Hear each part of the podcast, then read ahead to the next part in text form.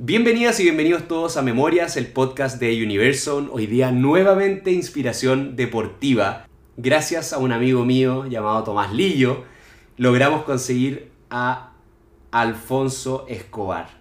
Alfonso es tercera línea en los Cóndores, la selección de rugby de Chile. Es hijo de uno de los capitanes históricos de los Cóndores y actualmente juega en el equipo junto a su hermano Diego, que fue alumno mío de mi universitario de historia. Su carrera comenzó en COPS, donde se formó como el tremendo tercera línea que es hoy, destacándose en cada partido también de Selknam y los Cóndores en los que ha participado. Viene llegando de jugar su primer mundial de rugby en Chile, espero poder decir primer mundial y que sean muchos más, donde incluso anotó un try ante Japón. ¿Por qué lo quise invitar? Nuevamente, estoy obsesionado últimamente, me estoy rodeando de gente cada vez más deportista porque necesito entender la disciplina desde esta arista, lo de meter las horas a pesar de que el resultado no se ve inmediatamente. Quería hablar con él esto del legado familiar, cuánto pesa, y mi papá no era actor.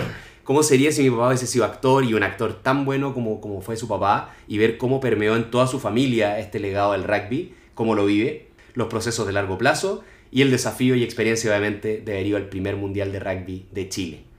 Cada entrevista Fonchi, aquí está estructurada según el invitado. La estructura de tu entrevista la hicimos como un día de partido, como un game day. Así que la primera pregunta antes de partir la estructura es ¿cómo estás? Eh, primero que nada, gracias. Eh, estoy muy feliz de estar acá y gracias por la introducción que hiciste. Em, sigo un poco como con éxtasis después de todo el mundial. Eh, cuesta un poco creer que, que pasó y cuesta un poco creer que se acabó también pero muy feliz, muy feliz del apoyo de la gente, muy feliz de, de haberlo vivido y más feliz todavía de haberlo podido vivir con mi hermano, así que... Qué buena, buena intro ahí para partir.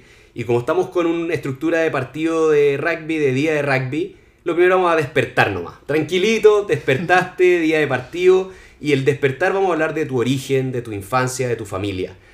Eres el hijo mayor. Sí.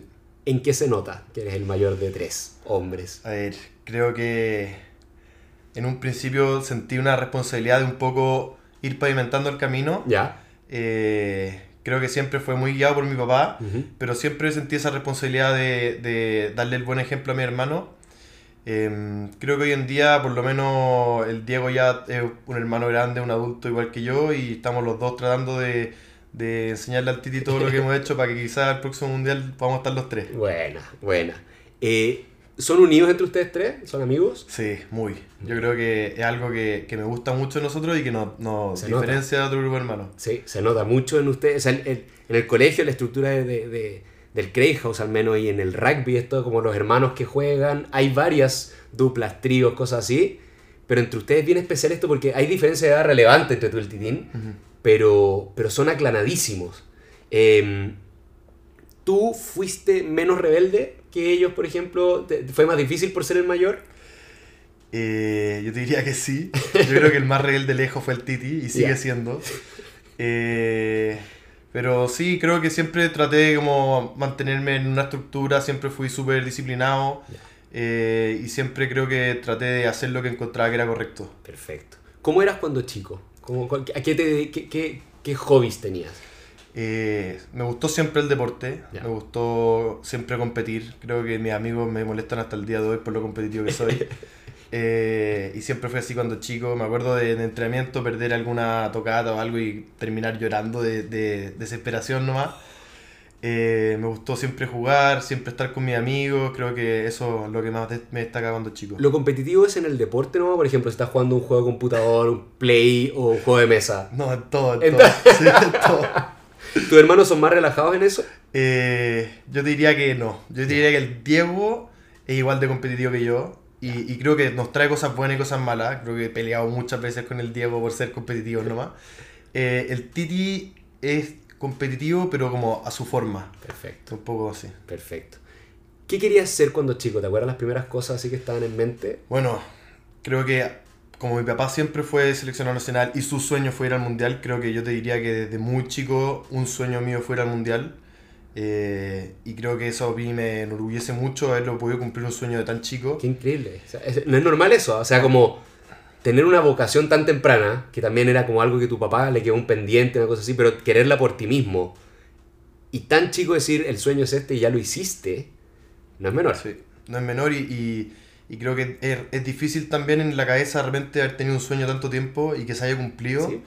Eso, en, en una de las entrevistas que tuve en capítulos pasados, hablé con el, con el gerente creativo de la agencia de publicidad más grande del mundo, que está en Nueva York. Y él me decía, gané el premio, el- los, los Oscars de la publicidad, en la mejor agencia de Nueva York, en el Super Bowl, con uno de los comerciales del Super Bowl, lo dirigió él, lo inventó él. Y él dijo, es muy fuerte el día siguiente, porque esto era el sueño máximo. Este Claro. esto era lo más épico que puedo alcanzar en mi vida y que, y que fue un vacío existencial medio como, ¿y ahora qué? Y que uno de sus mentores le dijo, ahora hazlo cinco veces. Porque una cosa es lograrlo una, pero la otra es la consistencia en, en la excelencia. Claro. Y ese es el nuevo juego que está jugando él ahora. Entonces, efectivamente, imagino lo fuerte que debe ser como, este era el sueño, esta era la vida, estaba todo el día, y, y- y ir viendo cómo va pasando, y como dices tú ahora, como con este shock de volver y, y ya pasó. Y vamos a hablar de lo, que, de lo que viene. Entonces, cuando chico ya estaba claro, me encantaría ser un deportista profesional, rugbyista, y ojalá jugar un mundial. Creo que, que cuando chico el rugby no era tan profesional como ahora, entonces no sé si es que de chico siempre quise ser profesional. Ya, Siempre quise ser seleccionado y siempre quise eh, llevar a Chile a un mundial, pero creo que el sueño de ser un profesional, de dedicarme a, a esto, empezó a crecer junto con el crecimiento en Chile. perfecto. Sí. ¿Algún deporte se cruzó en el camino del rugby en algún minuto? Como, uy, el fútbol o atletismo, alguna cosa que... En el colegio creo que me gustaba harto atletismo. Mira. Corría los 400 metros y, y los disfrutaba. Oh, Sí. Era bueno y, y yo creo que a partir de eso de ser competitivo, esa competencia tan directa de tener corredores al lado, era lo que me, gustaba harto. ¿En qué cosas de tu personalidad se nota que eres deportista?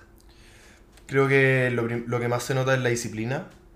Eh, en especial lo difícil que fue para nosotros los Cóndores todo este proceso porque agarramos el equipo y, agarramos este sueño de ir a un mundial a partir de nada, entrenando en tierra, eh, con un trabajo de por medio, entonces la gente, teníamos que ir a entrenar a las 7 de la mañana para que los que tenían su pega o, o su carrera tuvieran que, que ir a estudiar o trabajar después. Em, creo que en eso y creo que también el trabajo en equipo. El, el rugby, lo más importante es el trabajo en equipo, estar dispuesto a, sacrificarse por el otro, por el bien del equipo. Entonces creo que esas dos cosas, por lo menos, yo creo que son lo que más puedo llevar a mi día a día fuera del deporte. Excelente. Em, solo para cerrar este, este primer capítulo de tu despertar en un día de partido, vuelvo a lo, la- a- lo de familia histórica del rugby. Y acá tú decías como, desde muy chico yo sabía que tenía un sueño de llegar a un mundial, una cosa así. Como, ¿cuán- cu- ¿cuánto pesa la presencia de, de tu papá? Porque es una figura como es muy querido en el mundo del rugby, fue muy importante para abrir, abrir camino. ¿Y hasta dónde distingues como esto es algo que realmente quiero yo? Además de que obvio que lo quiero hacer feliz a él. Claro. Bueno, creo que, que en un principio yo entré al rugby porque mi papá me metió al Craig House. Yo creo que quizás me metió al Craig House. Hay un plan de carrera, sí. sí. sí. Pero em, entre que me gustó el deporte y entre que uno se hace amigo al tiro por el deporte, me enamoré al tiro del rugby. ¿Qué te enamoró del rugby? Con tan chico, así como que te acordáis, ¿por qué querías ese entrenamiento? Me acuerdo de, de estar con los amigos, como más que nada la amistad que genera, como unos lazos más, van un poco más allá de la amistad común que uno puede generar en, en el colegio. Uno al tener un amigo con el que compartir en el deporte y tenía objetivos así como en común, Mm. creo que las amistades se hacen un poco más profundas. Creo que eso fue lo primero que, que te parte enamorando en el deporte. Y lo otro es poder disfrutar los fines de semana con ellos.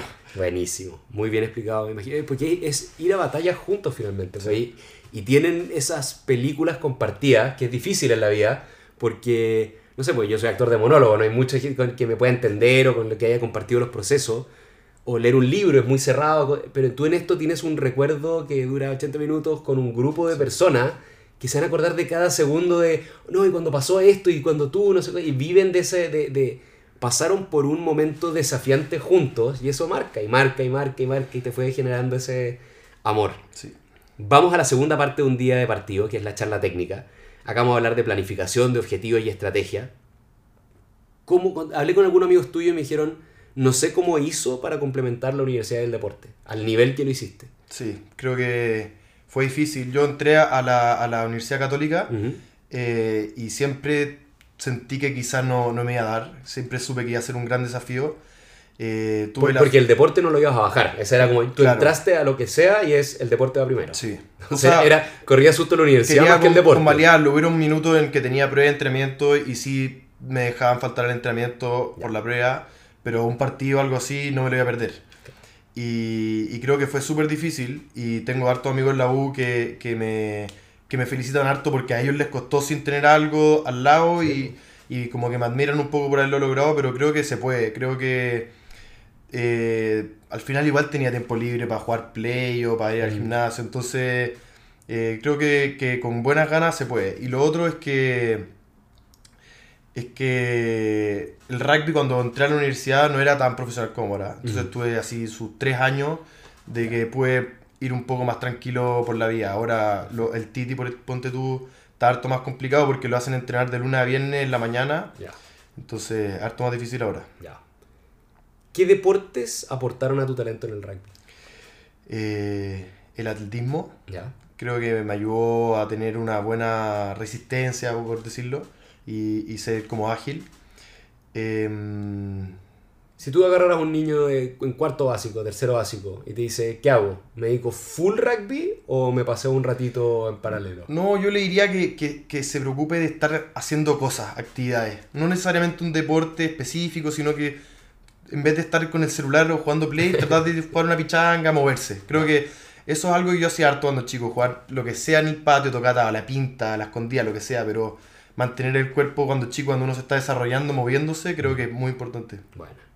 ¿Cuál es tu aporte a los equipos en los que tú estás? Cuando juegas en los Cóndores, cuando juegas en Selenium. ¿Cuál, ¿Cuál es el aporte tuyo? Más allá de la posición. Como yo le aporto un equipo qué? Hay algunos que son la arenga, otros que son la paz. ¿Tú eres? Creo que soy como un. Me considero como un soldado dentro de la cancha. Soy así como que sigue, sigue las órdenes y, y la, como un líder dentro de la cancha, como lidero con el ejemplo.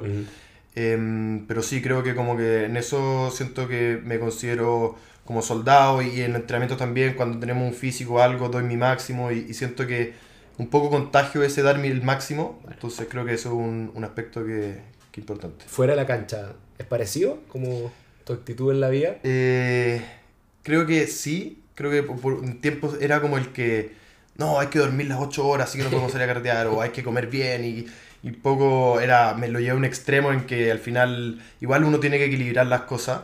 Entonces ahora he aprendido un poco a equilibrarlo más, a salir un poco más, porque sí. Pero era como el que, el que trataba de ser profesional las 24 horas y, Perfecto. Ensámblame un, a un excelente jugador de rugby. ¿Qué cosas tiene que tener para que a ti te guste? Así como, quiero ser compadre en mi equipo. Eh, creo que últimamente viendo, viendo el rugby internacional y de, de, nivel muy alto, creo que es muy importante ser capaz de mejorar tu juego en los momentos de mayor presión hay jugadores que, que en los minutos de mayor presión fracasan o empeoran. Creo que eso, y eso es 100% mental. Creo que eso es algo que se trabaja, se practica y, y si no tenéis presión alta en los entrenamientos, creo que es muy difícil de lograr. Perfecto, buenísimo. Y acá como estamos en la parte estratégica, en esta charla técnica, ¿qué ¿qué hitos ves para ti en los próximos cinco años, por ejemplo? Así como, mira, espero seguir con esto, espero explorar algo nuevo. Eh, a mí me gustaría tener una muy buena temporada por Segnam este año, ¿Ya? para ojalá ir, irme a jugar a Europa eh, la siguiente temporada. Eh, me gustaría mucho seguir jugando por Chile y, y cada vez mejorar, hacer mejorar el equipo junto con mis compañeros. Y un sueño que no depende tanto de mí es que se integre el Titi y vamos a estar los tres. Oh, aquí sería bueno eso. Excelente. Pasamos a la siguiente parte de, de, de, tu día de partido y es el calentamiento. Y ahora vamos a hablar de sacrificio, preparación, disciplina, una palabra que ya empezaste a tirar desde el inicio de tu infancia. Esta pregunta viene de tus amigos, a los que, con los que hablé para preparar esta entrevista. ¿Cuál ha sido el costo-oportunidad de dedicarte al rugby profesionalmente? Eh, ¿Se acuerdan de ti a las 6 de la mañana entrenar, universidad, no carretear?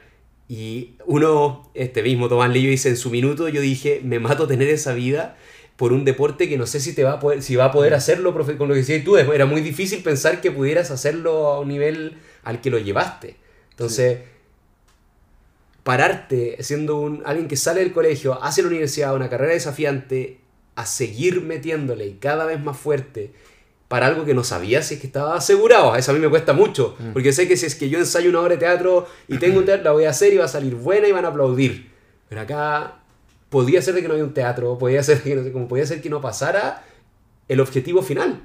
Entonces, ¿cuál fue el primero el costo oportunidad de, de dedicarte al rugby tan fuerte? Eh, bueno, creo que el sacrificio fue muy grande. Creo que quizás no, no, no, la gente no lo piensa mucho, pero yo creo que lo más difícil fue perder tiempo con mis amigos, en especial en el colegio y la universidad, donde los veranos son sagrados y esas Claro. cosas. Nosotros nos quedamos entrenando y ver mis amigos cómo están disfrutando de... Porque ahora eh, todos trabajan, entonces los veranos no son tan, tan, tanto, tan unidos con los amigos como antes, pero yo, ponte tú, antes me despertaba a entrenar a las 6 de la mañana en verano y veía a mis amigos que estaban en el after, ponte tú. Y eso sí era duro. Creo que, creo que era lo más duro. ¿Te- ¿Llegabas a dudar alguna cosa de tu proceso o no? ¿O era solamente como Eh, que lata, pero nunca sigo? dudar, pero yo creo que nunca lo dudé. Ya. Pero sí, yo creo que era como, como un... Como que no lo estoy disfrutando tanto, ¿cachai? Igual después creo que se paga. Al final, eh, bueno, el sueño máximo era el mundial y con eso... Ahora tus amigos tuvieron que pagar para ir a verte Sí. a Europa. O sea, ahí está, ahí está la, la Sí, venganza. pero creo que cada partido y, y cada, cada momento al final con los compañeros de equipo, que ahora son muy amigos, somos así un grupo muy cercano, eso todos esos momentos se pagan también. Y en esa segunda patita la pregunta que te decía, porque uno era el costo oportunidad, el segundo es esa mentalidad de que puede ser de que el máximo sueño de cuando niño no pase, y hay una alta chance que no, a diferencia de otros objetivos que uno se puede poner individuales o cosas así que son más logrables. ¿Te daba lo mismo realmente? Así como puede que no pase y estoy ok, pero voy a matarme entrenando día a día. O sea, como Mi papá, ponte tú, yo siempre le pregunté por qué nunca había ido a ver un mundial, y su respuesta era porque le daba así como... No podía Oh, mirar algo que, sentía que podría haber, que era como su sueño que no lo logró. o sea, Eh, puso piel de gallina con Eso, eso como- era, era fuerte y yo sentir que estaba tratando de hacer algo parecido y que quizás no se cumplía, creo que por un lado eh, te da eso de como, pero, pero por otro lado te motiva, porque al final em, depende de ti, depende de ti, o sea, de tus compañeros, pero depende de ti eh, dar tu 100, ¿cachai? Si yo sabía que si daba mi 100 y no lo lograba, iba a estar como, no iba a estar arrepentido cuando viejo, ¿cachai?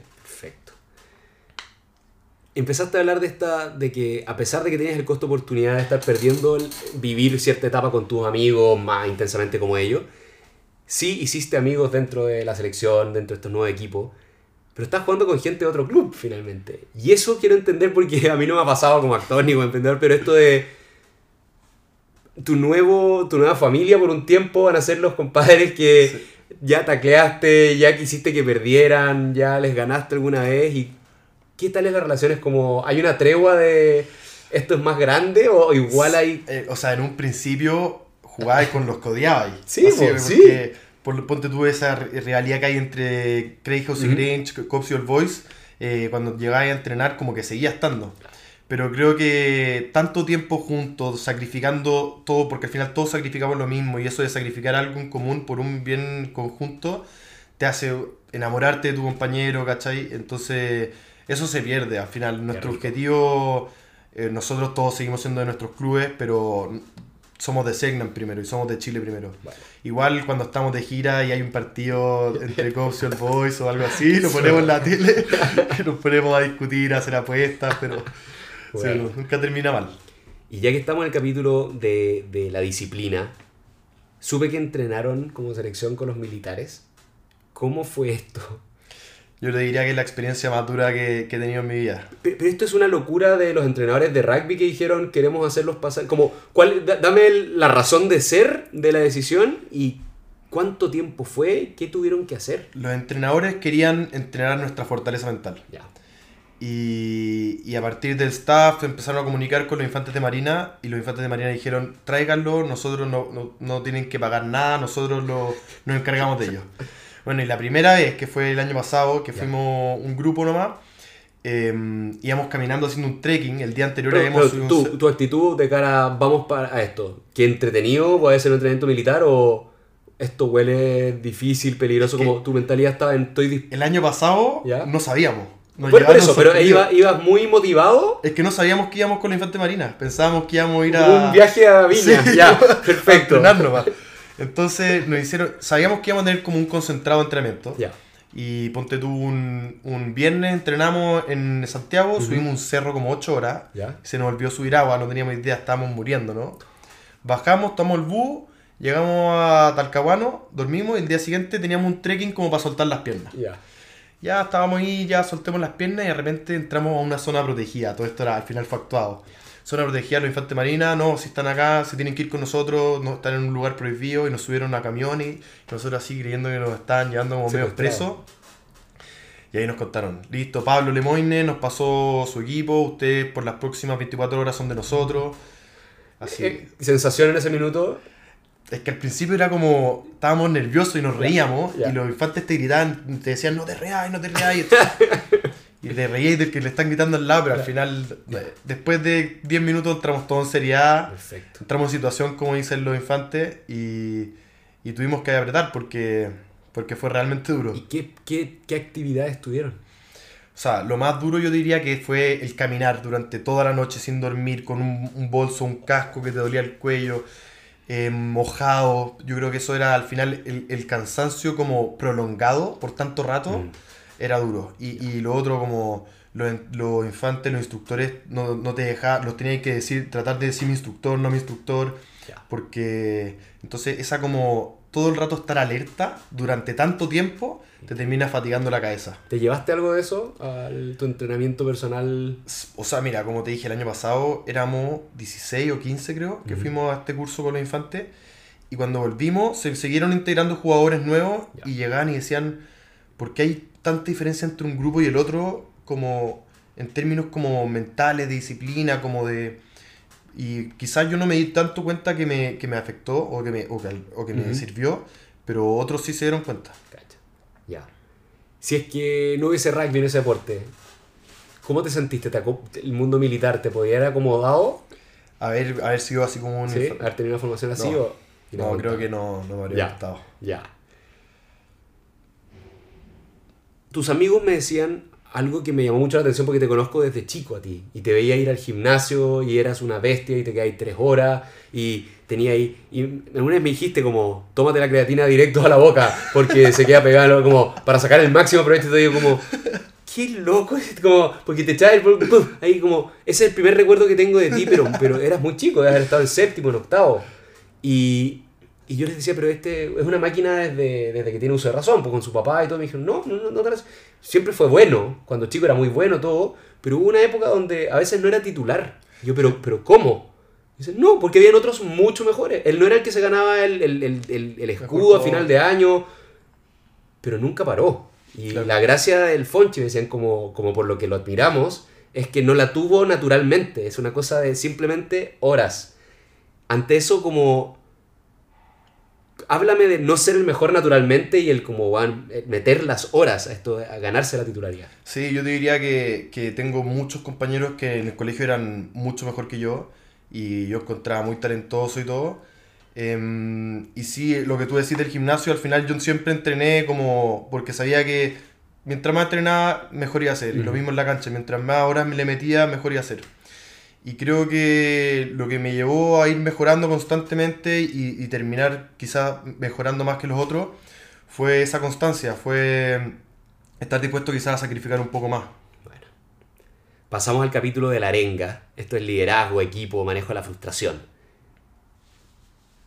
¿Cuál es la responsabilidad más grande que sientes de cara al equipo de que eres parte? En, frente- en cuanto con los Con compañeros. los compañeros. em, bueno, la primera responsabilidad es que al verlo dando todo y sacrificando todo, no podéis dar menos. Claro. Creo que eso es lo más importante y, y es lo que nos une tanto. Em, creo que una gran responsabilidad que tengo yo al menos es ser el jugador que está todo el rato persistente, eh, genera volumen de juego, defiende. Creo que eso es algo que me identifica y que es propio de mi juego y que si no lo tuviera no sería el mismo Mm. jugador. Perfecto. ¿Quiénes son personas importantes para ti para man- mantenerte arriba, enfocado? ¿Quiénes son como tus capitanes mentalmente? En el equipo, Eh, O, o en la vida. ah, creo que, bueno, lo he dicho antes, creo que el primero es mi hermano, el Diego. Mira. despertarnos juntos en la mañana y mirarnos a la cara, así los dos raja, pero, pero tener ese partner dentro de la casa y que adentro de la cancha el Diego es una bestia y es un sacrificado, entonces tener a alguien tan cercano, verlo así, creo que es la, primera inspiración. Em, mi mamá, que donde vaya, donde juegue, a la hora que sea, va y me apoya y, y es la que más sufre cuando me pego y la que más sufre cuando me lesiono, pero aún así me apoya y no me dice nada de, de cuídate ni nada. Eh, la Cami, mi polola, va a todos lados también, me, me- me apaña donde sea. Ahora fue, se pegó un mes entero en, Wow. en, Al mundial. el mundial. Bueno, y mi papá y, mi- el Titi también, o sea, es como en la casa se vive rugby. Eso. Entonces, como que todos compartimos lo mismo. Qué bonito. ¿Fuiste al Craig House cuando los recibieron después de jugar? Como cosas así. ¿Te has vuelto a encontrar como con niños Sí. después del mundial? Fuimos la semana pasada Ya. y era una locura. O sea, yo creo que firmé 250 camisetas.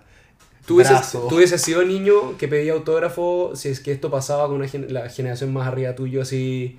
Imagínate Chile sigue al mundial antes que tú y tú tenías la- tú pedías autógrafo. Es que yo me acuerdo de cuando chico admirar así, ver como casi unos dioses a los a los que jugaban en su época. Ya. Y así que yo creo que me imagino que si es que además hubiese ido al mundial y después hubiese ido al colegio, lo hubiese visto como ídolo y sí, definitivamente le hubiese pedido una firma. Porque acá lo que lograron ustedes es este proceso así de, de concientización del rugby. O sea, gente en oficinas, en mi estudio de abogado donde yo trabajaba todo, estaban todos viendo el rugby como, como si fuera mundial de fútbol. Y eso es porque, está, claro, estaba Chile y, y era un tema que se comentaba. Y que en el colegio ahora todos los niños quieren, o sea, la meta no es, no es ser parte del equipo de rugby del colegio. Ahora es como, demos por sentado que quiero eso, ahora quiero ser un cóndor. Mm. Eso se logró por esta generación de rugby.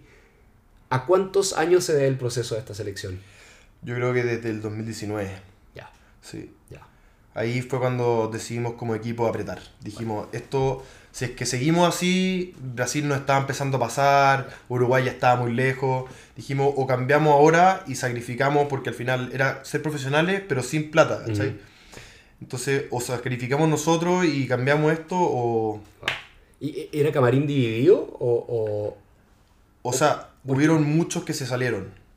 Eso- Y, y muchos jugadores que yo te diría que quizá eran, que está, hoy día si se hubieran mantenido serían titularísimos, eh, salieron y, y creo que, o sea, yo nunca he tenido así, un- nunca he dicho, ah, no, él se salió. es legítimo, o sea, es ahí el 100%. costo oportunidad, tú eliges si es que Sí. es este camino o este otro. Definitivamente. Pero ese filtro fue el que dejó adentro a los, a los que A los tenían que más la querían, A los ¿no? que más la claro, querían. no los mejores. Qué bueno. Llegamos al partido, ya estamos terminando, y esto es disfrutar y estar presente. Hicieron historia, o sea, este proceso de clasificación y jugar un mundial.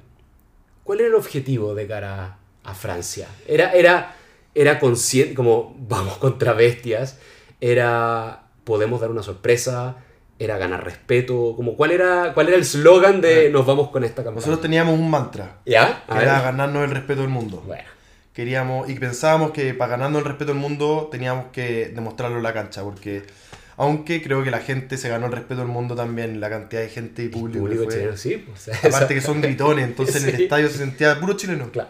pero sí era queríamos ganarnos el respeto del mundo em, buscábamos ojalá ganar dos partidos pero creo que siempre todos sabíamos que era muy ambicioso Eh, pero la verdad es que creo que está ahí yo creo que se podría haber ganado creo que esa mentalidad de ir a ganar fue lo que nos hizo ganarnos el respeto del mundo también Cuando en el partido donde ya era oficial de que estaban clasificados, o sea, cuando Chile va a un mundial, quiero devolverme ahí, esto es premundial, me paro ahí, ¿cómo fue esto para tu papá? ¿Y cómo fue esto para tu mamá? ¿Cómo fue esto para el Diego? Yo tengo, creo que tengo algún video o foto de cada uno llorando así Uf. desconsolado.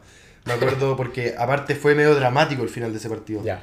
Íbamos ganando por, por dos puntos, pero Ya. habíamos perdido en Chile por uno. Entonces por diferencia íbamos solo por un punto arriba. Y quedaban, no sé, 30 segundos de partido y nos cobran un penal en contra que era perfecto para meter la pata a los palos. Y nosotros dijimos, acá cagamos. Y el árbitro, primera vez que a favor de Chile, da vuelta al penal, porque le habían hecho un neck roll Ya. al capitán.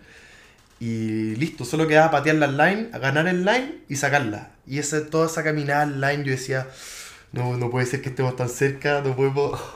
Y ya me acuerdo de la patada afuera del Santidela, la patea afuera, todos los reservas y todo el staff entra corriendo a la cancha y tú estás así como, como que no lo podéis creer. Claro. Así ahora pensándolo se me, se me pone la piel de gallina, es como, como lo, lo logramos y muchos... que Eso. me- era como todos apuntamos para allá y todos estábamos convencidos, pero todos sabíamos lo difícil que iba a ser, ¿cachai?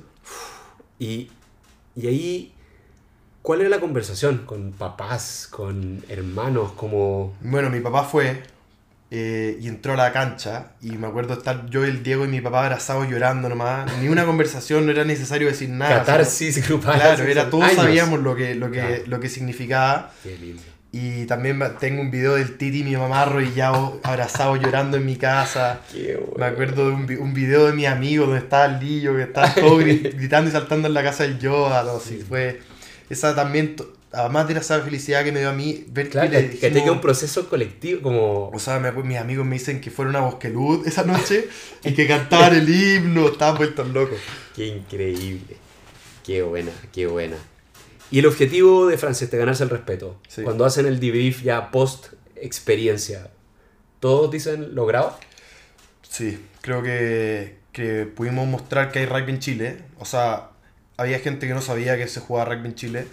Y, y creo que, en especial por algunos tramos de los partidos, o sea, los primeros 20 minutos de Inglaterra, ponte tú, a mí se me acerca gente y me dice, ¿qué onda esos 20 minutos contra Inglaterra? ¿Cachai? Creo que nos pudimos ganar el respeto del mundo. Excelente. Y acá vuelvo a esta cosa, esto de nuevo, porque soy, esto soy Nacho preguntando algo de, yo no sé si sería capaz de tener la mentalidad que tenías tú u otros deportistas de eso como, voy a soñar acá, es imposible o muy difícil y son infinitos años de trabajo todos los días para esto. Yo puedo hacer en tres meses para una hora de teatro, pero estos son años y años y años y trabajar con otros. Mm.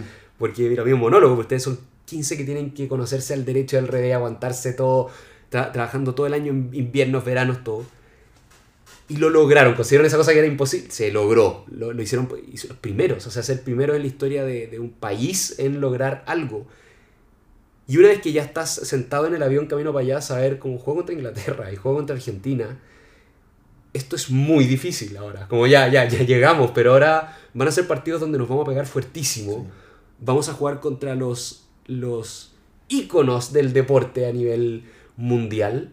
Yo me achicaría, me iría así como, ya no, de vuelta, de vuelta, como, como ya quedé bien con clasificar. Pero, ¿con qué actitud te paras en una cancha contra algo tan dispar? Como para lo que el mundo podría decir esto como, uy, Chile, ¿cómo lo va a hacer? Sí, o sea, tú mismo lo dijiste, íbamos a jugar con los jugadores que uno veía en la tele. ¿Cachai? No, o sea, yo nunca lo había visto en un lugar que no fuera la tele. Y, pero creo que contestando tu pregunta, es muy difícil no entrar a una cancha y dar tu 100% sin ni un miedo cuando hay 5.000 personas gritándote afuera, que 5.000 chilenos que se pegaron el pique de Chile a Francia. ¿Cachai? Entonces, y, y, tú- y tú mismo, al final, mejor que nadie, sabe todo lo que sacrificaste Claro. como para estar ahí, entonces no voy a parreártela, ¿cachai? Buenísimo. ¿Qué tan presente estás en la cancha? Como, si me pudiera explicar, porque yo puedo hablar yo en el escenario, cuando estoy actuando, empiezo a actuar y como es comedia y tiene mucha improvisación, es. Yo estoy en Saturno en ese minuto. Estoy. Soy el personaje que estoy haciendo. Sin embargo, si se ríen de un chiste que normalmente no se ríen, es como, ah, mira, les gustó este. O sea, también estoy. Y estoy súper atento a cada movimiento si, si a alguien se le cae algo, suena una, una alarma, lo que sea. Pero aún así es una parte de mí, un pedacito de mi conciencia nomás la que está en vivo. Sí. ¿Cómo está tu, cómo- ¿Dónde está la estrategia? ¿Dónde está el... Ni te acuerdas que hay público? ¿Estás conscientísimo que hay público? Dime como qué percibes, qué no, como cómo es la cabeza O sea, tuya. yo te diría que durante el partido es igual a como tú describí lo que Ya. te pasa a ti. Me- a mí me pasa cantando el himno, veo a todo el mundo, los veo gritando conmigo y ahí viajan todas las emociones, pero yo me imagino así, no sé, de repente estar frente a 50.000 personas me daría vergüenza así mandarme un error o algo así, pero cuando estáis ahí, para mí jugar con 300 personas o jugar con 50.000 es lo mismo. La única diferencia es que no escucháis. Pero, pero sí, entráis en un modo tan, estáis tan concentrado en lo que estáis haciendo, estáis tan presente en el partido, que todo lo que es externo al partido como que se olvida, se va. Qué buena. Ya, hay un paralelo ahí. Cantar el himno. Ese es uno de los, como, qué lindo que está haciendo una tradición para Chile en distintos deportes, como el, el respeto que hay por el himno, el, el como, sea, es piel de gallina, es partir jugando con piel de gallina, como la conexión con tu país, con el público, todo, y cómo, cómo ustedes gritan el himno. Una cosa que los otros países que han- es con el himno de tu país haces el jaca, finalmente. Es como, no, te, no que inventar ni una coreografía, nada. Era, Chile es potente por esto. Sí. ¿Lo hablan antes como cantemos con todo o es una cosa que...? Em, hubo un preparador, un coach mental que tuvimos que nos decía que ojalá bajáramos como que nos iba a cansar al final. Pero a mí me sirve, yo creo que es eso de esa, porque al final para jugar rugby a este nivel uno necesita tener esa locura de estar dispuesto a, a, ir a sacrificar tu cuerpo y, y, de repente te pegáis un golpe que tú decís, cagás con este me lesiono, pero tenéis que ir a pegártelo porque es tu responsabilidad, ¿cachai? Necesitáis esa locura de estar dispuesto y creo que todas estas cosas suman, o sea, el himno que tú veis, toda la gente gritándole, todo el mundo llorando, eh, y tú abrazado con un compañero gritando la misma canción, creo que te llena de energía para al final poder salir y darlo todo metiste un try en el partido contra Japón en un mundial. Primer mundial de Chile, metes el try. ¿Qué tan rápido es tu cerebro en decir, acabo de meter un try en un mundial? Es automático. Estás ahí apoyado la pelota y es como. Muy lento. Eso es como, me imagino que es como ya, como sigamos jugando, como. ¿Qué pasa en ese como dame el diálogo interno de meter un try en un mundial? Me acuerdo de, de, de, al final una jugada grupal que dejan la pelota a dos metros, me agarro, me tiro y como que todo en mi cabeza es como hice alguna falta, así como marqué, la pelota está marcando. Y antes de que me cuenta que fue try yo, me acuerdo que llegaran mis compañeros por atrás, hacía, ¡La, lo hiciste trae, trae! esa cuestión. Ahí, ahí recién dije, efectivamente fue try. Sí, pero fue una locura, aparte de lo que significaba para nosotros eh, ya estar ahí ganando la Japón, ¿cachai? Así que sí, pero, pero esa ese disfrute que tú tenéis de hacer un try de algo te tiene que durar muy poco porque tenéis que volver a estar en enchufarte.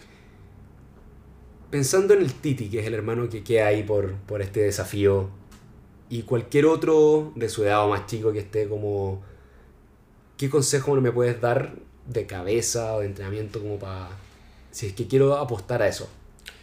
Creo que un consejo que daría es que, que va a ser difícil y que por minutos van a, van a, vaya a decir como por qué estoy haciendo esto, porque al final em, uno sacrifica meses por, por la recompensa que es muy corta. Entonces yo siempre les digo que aguanten porque la recompensa va a venir y no se van a arrepentir, porque es muy cuando viene es lo más satisfactorio que puede haber y, lo, y lo, no te puede hacer nada más feliz. Pero, pero sí, eso de de repente tener que entrenar sin, sin tener algo que va ya está ahí como en 10 meses más sigo entrenando, voy a ganar esto. Cuando es incierto es cuando es más difícil. Bueno. Finalmente, el último capítulo es obviamente el tercer tiempo. el tercer tiempo son amigos, los amigos, el círculo cercano. ¿De qué aspecto de tu personalidad te sientes más orgulloso? Eh, creo que de mi disciplina. Sí, que lo hemos hablado harto, pero creo que, que ser capaz de de repente decir que no a, a, a lo que me hace mal o, o decir sabéis que voy a hacer esto porque aunque me cueste mucho, es lo que me va a hacer bien en este minuto. Eh, creo que eso es de lo que estoy más orgulloso de mí. ¿Cuál es tu habilidad secreta, a tu juicio?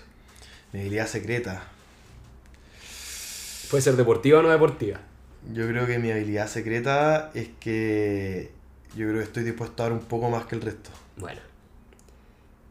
¿Qué, aportas tú en tu grupo de amigos? Te pregunté por el, en un equipo, que es lo que pones en la cancha, pero tu grupo de amigos, piensa en los que están así el fin de semana o cuando juegan play. ¿Quién eres tú en tu grupo de amigos? Eh, creo que soy el que como que le da energía a lo, que estemos haciendo. Estamos jugando cartas, yo como que necesito que esa jugada de cartas sea, pero así, la mejor jugada de cartas que hay jugado en vida. Entonces, cualquier actividad que estemos haciendo a mí me gusta que sea así como la mejor. Excelente. ¿Qué es el deporte para ti? O el rugby, si queréis en específico. Bueno, el deporte y el rugby creo que es la actividad que, marcó mi personalidad, que marcó a mi familia, que marcó mi forma de ser. Y, y nada, estoy completamente agradecido de que haya sido parte de mi vida. Qué lindo. Por último, acá este capítulo lo escucharon hombres, mujeres, más jóvenes, más viejos, del presente y van a venir al futuro. Esto va a quedar ahí flotando en Spotify para la eternidad. ¿Qué consejo le darías a las personas? Si miren, con lo que he aprendido en mi vida hasta ahora, si les puedo dejar una papita, un tip, es este. Em, creo que yo lo viví muy de cerca, que es que cuando, cuando tú tenías un objetivo y que es tan difícil de, de, de, o sea, cuando el día a día es tan difícil, cuando tú tenías un objetivo que es muy largo y que tú decís que todo el recorrido es tan difícil y que ni siquiera sabes si lo vaya a lograr, creo que, que, cuando uno lo mira así, es muy difícil de, de cada día como ser capaz de llevarlo a cabo. Pero cuando uno lo mira así como me despierto en la mañana y ya hoy día, y uno se enfoca en el hoy día, hoy día voy a hacer, hoy día voy a hacer mi mejor entrenamiento y, y el día siguiente te volví a enfocar en hoy día y así, y sumáis cada día, creo que eso es un consejo que le da a la gente, enfocarse en, en, cada día en objetivos a corto plazo, que al final esos son los que te van a llevar al de largo plazo. Qué bonito, porque se ha hablado mucho en el podcast del, de amar el proceso más que el resultado, cosas así, pero lo tuyo es más concreto, es como ese objetivo final improbable, que es lo que querí y todo, lo puedes llevar a todos los días. O sea, tú, mm. ¿por qué no querrías todos los días jugar, el, hacer la actividad que más te gusta con un grupo amigo donde está metido tu hermano, que es la, la, la historia de vida de tu papá en parte? en el aire libre que te gusta y que tus amigos te lo celebran. O sea, es como, ¿por qué no elegiría hacer esto todos los días? Y si más encima esta cosa lleva por consecuencia al, al, al sueño que tenía cuando chico, muy bueno. ¿Por dónde perderse? Ese fue nuestro recorrido de un partido completo, un día de partido de tu vida.